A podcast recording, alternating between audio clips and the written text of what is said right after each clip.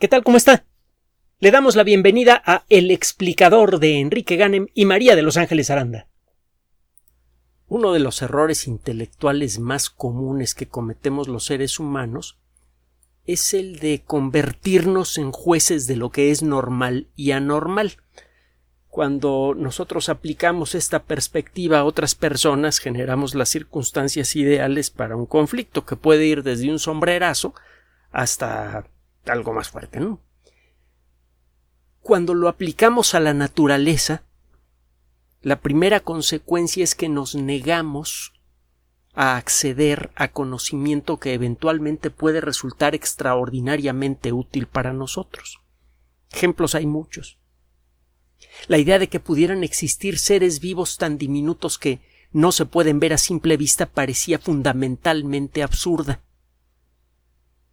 Si usted rastrea las discusiones literalmente bizantinas que había en el medioevo con respecto a, la naturaleza de la vida, va a encontrar, entre muchas otras tonterías, cosas de este tipo.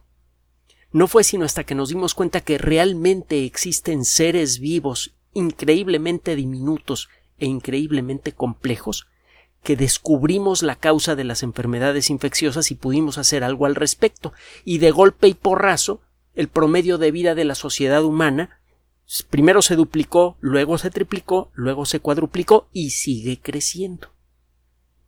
Y ese es solamente eh, uno de los muchísimos ejemplos de cómo el, el quitarse los prejuicios intelectuales y, y el observar las cosas por lo que son nos trae beneficios. La teoría general de la relatividad que presentó Einstein en su primera forma matemáticamente funcional en 1916, ya luego la fue mejorando, inicialmente parecía absurda, ridícula e incomprensible.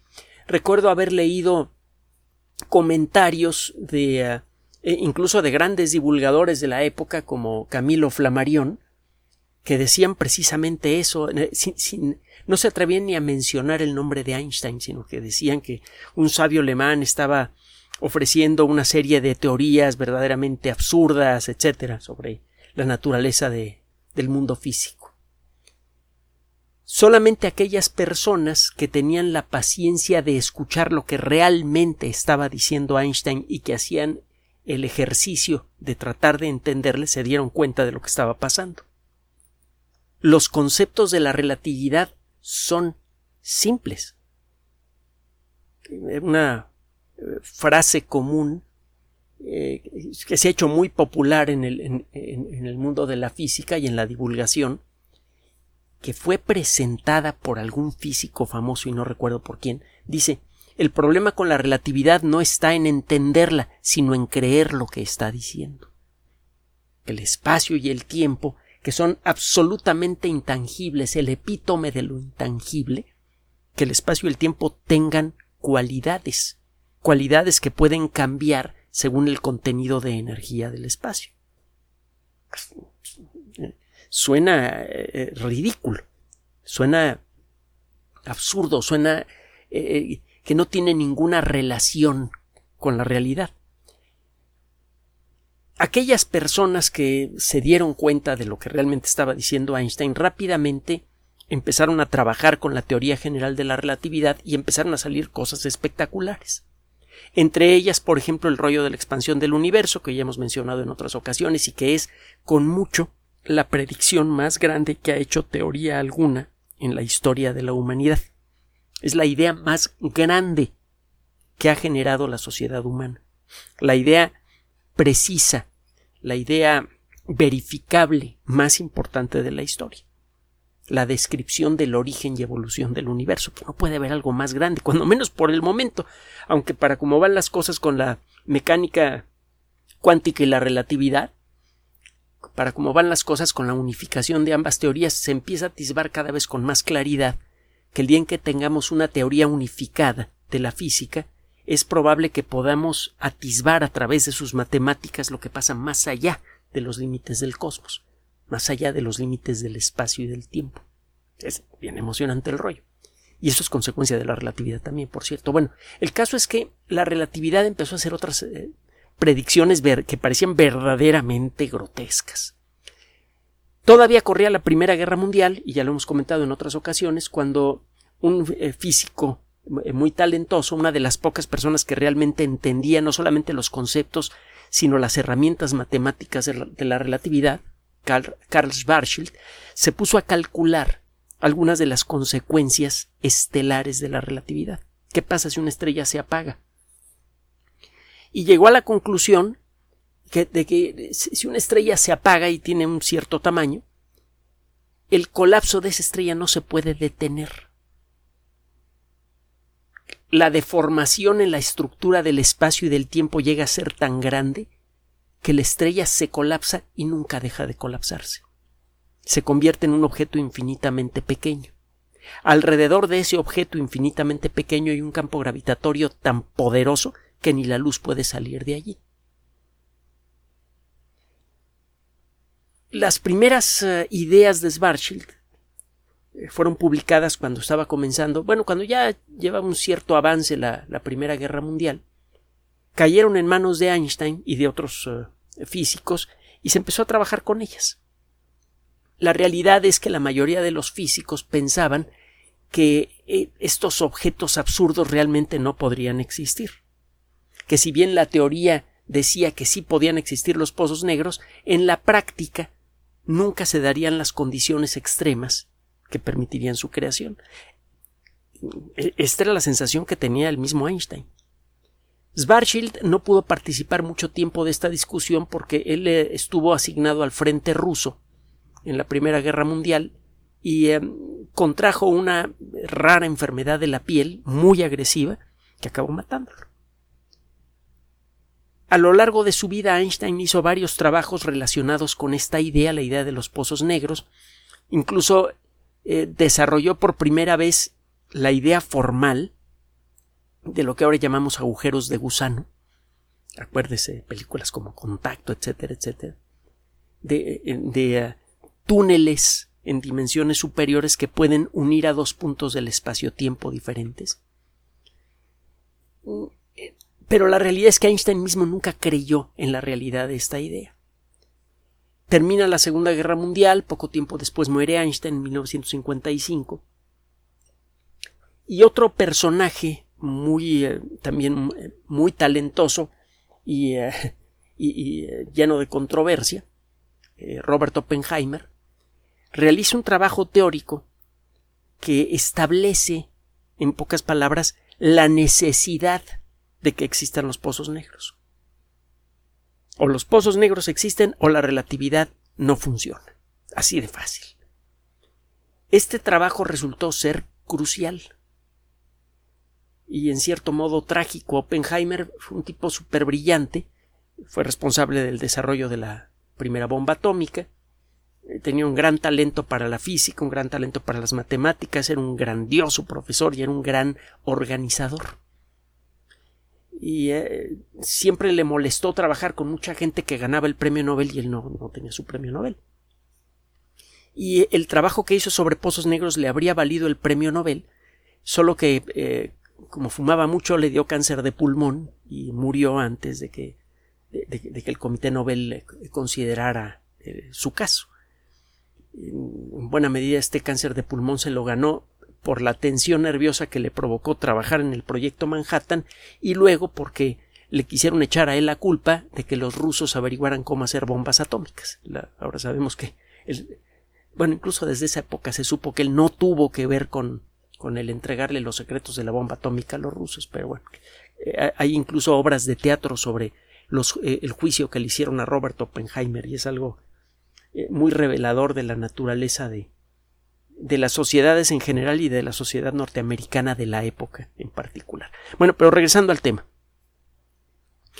Los pozos negros seguían siendo una idea llamativa, pero en la que mucha gente no creía, incluso a principios de la década de los setentas. Yo recuerdo haber leído en revistas científicas de la época y en revistas de divulgación frecuentemente el mismo argumento presentado de muchas maneras diferentes que a la hora de que una estrella se muere y comienza a colapsarse que siempre habría algún mecanismo físico que impediría que se juntara la, materia, la cantidad de materia suficiente con la densidad necesaria para que se hiciera un pozo negro. Había trabajos científicos avanzados donde presentaban un montón de fórmulas y, rollos que decían, bueno, es que eh, es imposible que una estrella se colapse con la materia suficiente para que se forme un pozo negro. Y entonces, en la década de los setentas, aparece la e, primera evidencia firme de la existencia de los pozos negros. Un objeto que se encuentra en la constelación del cisne, que emite muchos rayos X, se llama Cygnus X1, es el objeto más brillante en rayos X de la constelación del cisne, por eso se llama así, Cygnus X1. Y de su estudio, bueno, quedó claro que la única forma de explicar el comportamiento de Cygnus X1 era asumiendo que realmente había un pozo negro alrededor de la estrella que podemos ver desde la Tierra y que ese pozo negro se estaba comiendo a la atmósfera de la estrella. De entonces para acá, la evidencia de la existencia de los pozos negros es tan apabullante que ahora lo que es absurdo es no creer en la existencia de los pozos negros. Los pozos negros son los tiranosaurios del cielo. Son bestias perfectas ultra brutales, imparables, literalmente. Alrededor de un pozo negro se deforma la estructura del espacio-tiempo. La materia existe en el espacio y en el tiempo. Si se deforma el espacio-tiempo, la materia se deforma también. Si la deformación es extrema, la materia que se encuentra en esa zona del espacio y del tiempo se deforma de manera extrema también, no importa de qué esté hecha. un trozo del acero más resistente y una bola de papel se comportan exactamente de la misma manera en un campo gravitatorio distorsionado por, por la presencia de un pozo negro. No existe objeto material que pueda soportar el campo gravitatorio de un pozo negro. En las cercanías de un pozo negro el, el espacio-tiempo está tan distorsionado que cualquier objeto material es rápidamente destruido. Y eso vale para el ratón de esta computadora, para la Tierra, para todo el sistema solar, o para objetos incluso más grandes. Lo que sucede alrededor de un pozo negro es tan extremo en todos los sentidos que literalmente no hay escape a un pozo negro. El espacio y el tiempo están distorsionados por la presencia de tanta energía en el centro del pozo negro. Recuerde que la materia es una forma condensada de energía. Y recuerde que, en esencia, lo que dice la relatividad general es que la estructura del espacio-tiempo es distorsionada por cualquier gran concentración de energía, no importa qué forma tome esa energía sea materia tangible, sea luz, lo que sea. Entonces, alrededor de un pozo negro el espacio y el tiempo mismo están distorsionados. En el centro del pozo negro no sabemos qué pasa. La teoría de la relatividad dice que toda la materia del, del, objeto que formó el pozo negro cae en un punto infinitamente pequeño en el centro del pozo negro, la singularidad.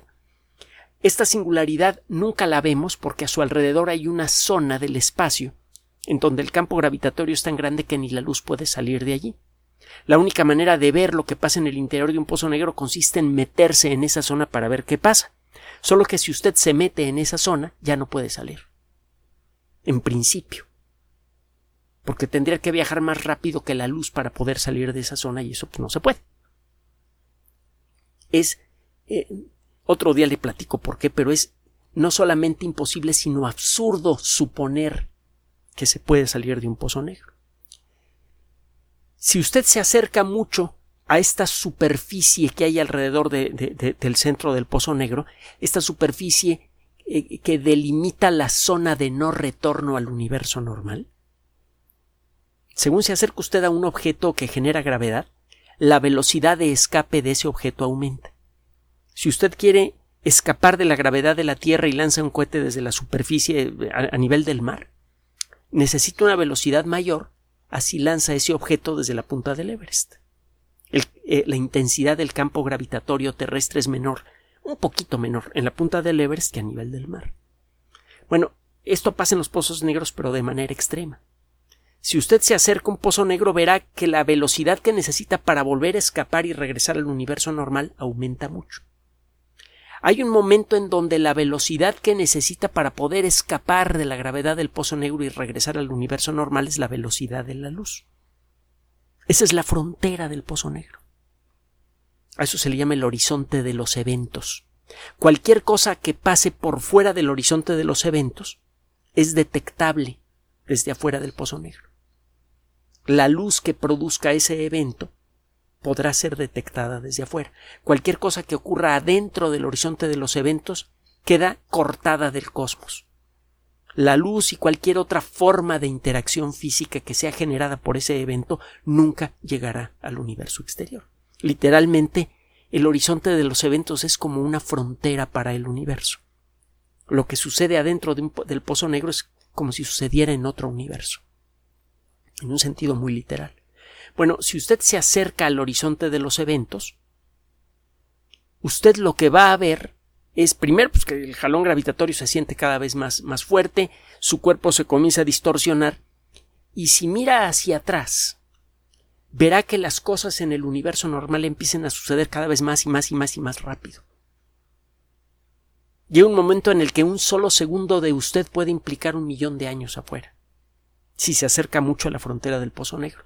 Si por alguna razón mágica lograra usted escapar al, al, al, Pozo Negro y regresar al universo normal, lo haría en un futuro muy lejano. Usted no podría regresar al punto y a la época de la que partió.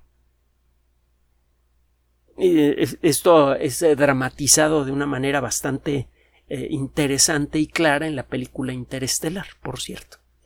Bueno, en, la que también, por cierto, trabajó como asesor principal uno de los grandes expertos en la teoría de la relatividad y en pozos negros, Kip Thorne. Bueno, le cuento todo esto porque los pozos negros son verdaderos titanes capaces de destrozar cualquier cosa que toquen. Un pozo negro se puede comer a una estrella. De hecho, así es como los descubrimos, a un pozo negro que se está comiendo a una estrella. Y eh, con el paso de los años y con el desarrollo de nuevas técnicas nos hemos dado cuenta que existen pozos negros verdaderamente brutales. El, primer pozo negro en ser descubierto es ah, un objeto que tiene probablemente unas ocho veces la masa del Sol. Eh, por sí mismo ya es ah, ya es eh, espectacular.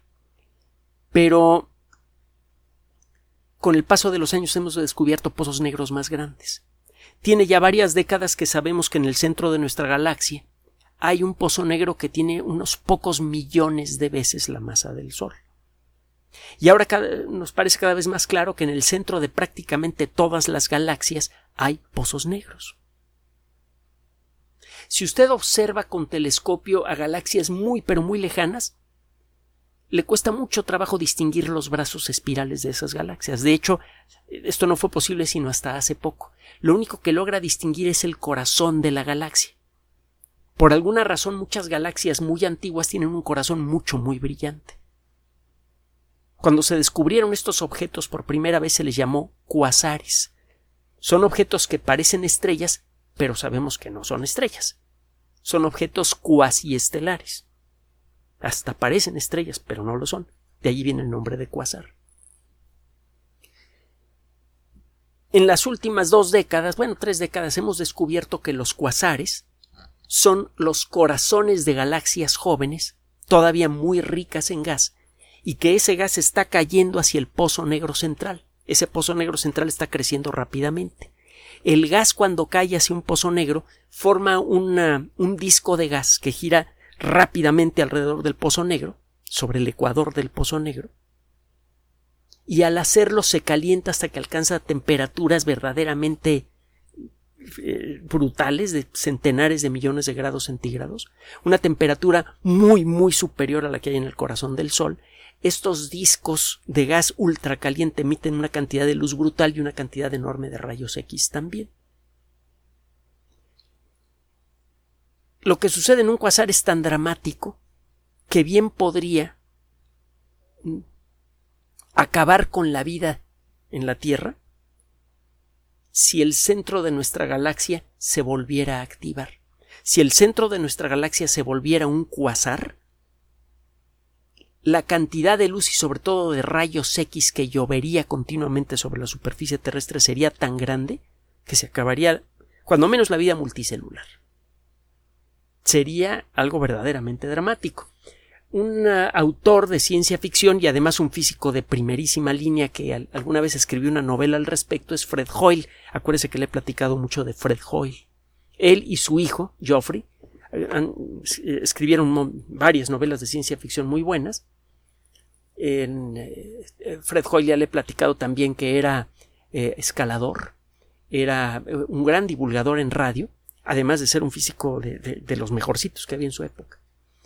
Y además, otra virtud, cuando menos a mi manera, es que era contestatario.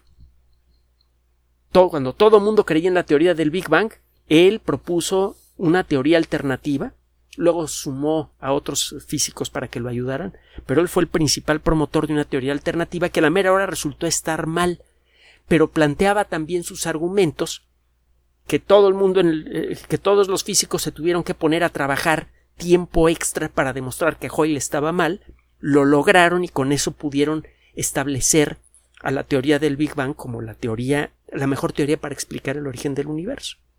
En cierto modo, el mayor benefactor o uno de los mayores benefactores de la teoría del Big Bang fue su principal detractor. E, y esto sucede frecuentemente en el mundo de la ciencia. Usted propone una idea y si está bien propuesta, si sirve para que sus colegas se pongan a trabajar, eso se lo reconocen aunque su teoría esté equivocada. No siempre pasa, ¿eh? También la ciencia está hecha de seres humanos y las envidias, los berrinches y otras cosas más también existen aquí, pero no al mismo nivel que en otros ambientes. Bueno, regresando al tema. Eh, los pozos negros gigantes empezaron a convertirse en materia de investigación pues, a finales del siglo pasado, principios de este siglo. Cada vez empezó a quedar más y más claro que cuando las galaxias se, empiezan a integrar, esto sucedió hace pues, unos 13 mil millones de años, eh, em, empiezan a acumular mucho material en su núcleo y eso debe formar pozos negros, que empiezan a crecer rápidamente con el paso de millones de años. En la actualidad hay, eh, existen registros de galaxias que tienen pozos negros con una masa superior a mil millones de veces la masa del Sol. Y mire que la masa del Sol es más del 99.9% de toda la masa de todo el sistema solar. Imagínese toda esa materia metida en un punto más pequeño que, el punto de una I. E, eso es lo que sucede en estos lugares. Alrededor de estos pozos negros hipergigantes hay una zona monstruosa del espacio-tiempo eh, que en cierto modo es como un universo diferente, es lo que le comentaba hace un rato. El diámetro, el volumen del, horizonte de los eventos de estos pozos negros es gigantesco. Estamos hablando de millones de kilómetros. Estos pozos negros gobiernan la vida de sus galaxias. Su campo gravitatorio es tan brutal que influyen en el movimiento de todas las estrellas de la galaxia de alguna manera. Y eh, hemos llegado a creer que la mayoría de las galaxias llegaron a formar pozos negros pequeños en su, eh, en su, núcleo que luego fueron chocando entre sí. De hecho, así es como creemos que nacieron las galaxias. Las primeras galaxias debieron ser pequeñas, de acuerdo con los modelos teóricos y las simulaciones por computadora. Tenían quizá unas cien mil estrellas, un millón de estrellas, una cosa así. Y empezaron a chocar y empezaron a crecer. De esto hay mucha evidencia y lo hemos comentado aquí en varias ocasiones. Por ejemplo, en nuestra propia Vía Láctea, que tiene como 400 mil millones de estrellas, podemos adivinar regiones del cielo, chorros de estrellas, con características diferentes al promedio de las estrellas de nuestra galaxia. Esos chorros de estrellas diferentes parece que son fragmentos de microgalaxias que se ha ido comiendo la Vía Láctea con el paso del tiempo. En la actualidad hay par de docenas de microgalaxias alrededor de la Vía Láctea y algunas de ellas se encuentran ya deformadas por el jalón gravitatorio de nuestra galaxia y eventualmente serán consumidas. Bueno, algo parecido debe pasar con los pozos negros. Los pozos negros en el centro de las galaxias arrancan siendo varios pozos relativamente pequeños que empiezan a chocar para crecer. Y empiezan a, tomar dimensiones verdaderamente titánicas, empiezan a creer, eh, eh, empiezan siendo pozos negros con una masa quizá de 8, 10, 15, 20 veces la masa del Sol, empiezan a chocar y empiezan a convertirse en pozos negros con centenares, miles y hasta millones de veces la masa del Sol. Esto es lo que dice la teoría. Los pozos negros pues, no los podemos ver directamente, pero sí podemos detectar la consecuencia de su existencia. Y eh, como consecuencia de esto, hemos podido empezar a confirmar este escenario. Que las primeras galaxias tienen pozos negros chiquitos, empiezan a chocar las galaxias entre sí, y los pozos negros en sus núcleos pueden llegar a encontrarse, a chocar y crear pozos negros más grandes. Un grupo de investigadores del Instituto Tecnológico de California, el célebre Caltech, acaban de reportar hace unos cuantos días en el Astrophysical Journal, que es, le, he dicho en otras ocasiones, probablemente la revista más importante del mundo de la astronomía, la existencia de una situación verdaderamente mm, mitológica en el centro de una galaxia remota.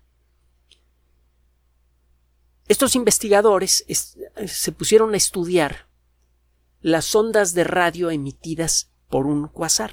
Hay muchísimos cuasares en el cielo, se han detectado miles de ellos, ya le platiqué lo que son los cuasares. Los cuasares son galaxias jóvenes. Y eso significa que son galaxias muy remotas. Ya sabe que mientras más lejos vemos en el cielo, más antiguo es aquello que observamos. La luz tarda mucho tiempo en llegar hasta nosotros. Mientras más lejos está un objeto, la imagen de ese objeto es más vieja. Para ver a una galaxia joven, una galaxia recién formada, necesitamos buscar entre los objetos que se encuentran a, muchos miles de millones de años luz de distancia de nosotros. Es necesario buscar imágenes que tengan seis, siete, nueve mil millones de años de edad para poder ver cómo eran las galaxias en esa época. Eh, aprendimos desde finales del siglo pasado a, detectar primero cuasares que emiten rayos eh, eh, emiten rayos X, emiten ondas de radio muy intensas, etcétera. Hay formas más o menos sencillas de detectar cuasares, sobre todo con radiotelescopios. Y una vez que los, que los localiza, apunta usted telescopios más avanzados, por ejemplo, el telescopio espacial Hubble, y utiliza usted otras técnicas, y con eso puede empezar a estudiar qué es lo que estaba pasando en estas galaxias jóvenes. Hay un cuasar, bueno, hay un objeto que emite ondas de radio muy intensas que se llama PKS 2131-021. Estos numeritos tan raros son eh, una versión resumida de sus coordenadas celestes. Este objeto es uno de los muchos eh, puntos de ondas de radio que fueron detectados desde la década de los 50, luego en la década de los 60. Se viene estudiando junto con muchos otros puntitos que emiten ondas de radio muy intensas en el cielo, la mayoría de ellos son cuasares se han acumulado 45 años de observaciones continuas de este objeto. La intensidad de las ondas de radio está cambiando de una manera regular. Esto se hizo especialmente patente para estos investigadores cuando tomaron los datos que han sido generados por muchos radiotelescopios diferentes a lo largo de estos 45 años y los procesaron en una computadora. Pudieron ver una cierta regularidad en el comportamiento de estas ondas de radio. Hay momentos en los que se hacen más intensas las ondas de radio y además cambian ciertas características, por ejemplo su polarización. Otro día le platico que es la polarización. El caso es que la intensidad y las características de las ondas de radio que vienen de este objeto cambia de manera regular. Sabemos ahora, gracias a observaciones realizadas por telescopios más avanzados, que este punto de ondas de radio es un cuasar, es decir, es el corazón de una galaxia en formación y casi con seguridad hay allí pozos negros. A la hora de ponerse a calcular lo que eh, qué se necesita para producir las ondas de radio que distinguimos desde la Tierra con la intensidad con la que las distinguimos, estos investigadores llegaron a una conclusión verdaderamente eh, dramática. Parece que en el corazón de este objeto, que está a nueve mil millones de años luz de distancia de nosotros, hay dos pozos negros supermasivos con masas de varios centenares de millones de veces la masa del Sol cada uno de ellos, que están girando uno alrededor del otro cada dos años. Esto es eh, esto es importante porque el, el tiempo que le toma a un objeto girar alrededor del otro depende de la distancia que lo separa y de la intensidad de su campo gravitatorio. A la Tierra le toma un año completo girar alrededor del Sol y estamos a 150 millones de kilómetros. Si la Tierra tuviera un campo gravitatorio más grande, si fuera mucho más grandota, tendría que girar más rápidamente alrededor del Sol para girar en un año alrededor de nuestra estrella. A la hora de ponerse a calcular, estos investigadores dijeron, mira, la única manera de, de, explicar estas observaciones es imaginando a dos pozos negros gigantes, con masas de varios centenares de millones de veces la masa del Sol, que están separados apenas por 50 veces la distancia que nos separa, eh, que separa al Sol de Plutón. La distancia entre Plutón y el Sol es como 40 veces la distancia que separa a la Tierra del Sol. Al girar a una distancia tan corta, nada más piense usted que la distancia de la estrella más cercana es de más de 100.000 años luz. Perdón, la distancia entre Plutón y el Sol es de 40 unidades astronómicas, es decir, 40 veces la distancia Tierra-Sol.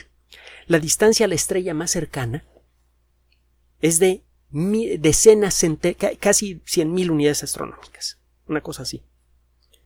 Eso significa que estos objetos están casi tocando. Están como a 2.000 unidades astronómicas uno de otro y tienen un tamaño muy superior. Si usted pudiera ver un dibujo de estos objetos, vería que se están casi tocando. Significa que están a punto de chocar. ¿Cuánto tiempo van a tardar en chocar? ¿Quién sabe? Podría ser mañana, cuando mucho, cuando máximo, en diez mil años. Cuando esto ocurra, van a producir una sacudida en el espacio-tiempo brutal. La galaxia entera se va a distorsionar. Y eventualmente aquí en la Tierra recibiremos esas ondas gravitatorias que van a poder ser detectadas con gran precisión por eh, los eh, nuevos observatorios de ondas gravitatorias, como el LIGO. Estamos a punto de ser testigos de uno de los fenómenos celestes más brutales en la historia del cosmos. El choque de dos objetos enormes que pesan cada uno de ellos más de 100 millones de veces lo que pesa nuestro Sol. Este choque generará un pozo negro aún más grande y esos choques seguirán en el futuro hasta que en el centro de esta galaxia exista un pozo negro supergigante quizá parecido a algunos que hemos observado y que tienen más de mil millones de veces la masa del Sol. Estos choques fueron comunes en los primeros años de historia del universo. Y seguramente han eh, contribuido a darle dirección a la evolución del cosmos. Es cada vez más y más claro que los pozos negros no son objetos raros eh, y en cierto modo inconsecuentes, sino que son muy abundantes y que han controlado de muchas maneras diferentes la evolución del universo entero el estudio de los pozos negros se está convirtiendo, gracias a los nuevos observatorios de ondas gravitatorias y nuevas técnicas, en una en uno de los temas más importantes de la astronomía moderna. Un tema que quizá incluso en el futuro podría abrir camino hacia literalmente otros universos. Gracias por su atención además de nuestro sitio electrónico www.alexplicador.net. Por sugerencia suya tenemos abierto un espacio en Patreon, el explicador Enrique Ganem, y en PayPal, el explicador patrocinio por los que gracias a su apoyo sostenemos este espacio. Puede usted descargar gratuitamente estos audios en formato MP3 en Spotify y en iTunes como El Explicador sitio oficial y en SoundCloud como El Explicador y con formato de video en YouTube en El Explicador sitio oficial. Recuerden nuestras redes sociales de siempre, Twitter Enrique-Ganem y en Facebook Enrique Ganem sitio oficial, El Explicador y los grupos que usted ya conoce. Finalmente, El Explicador siempre somos María de Los Ángeles Aranda y Enrique Ganem. Gracias.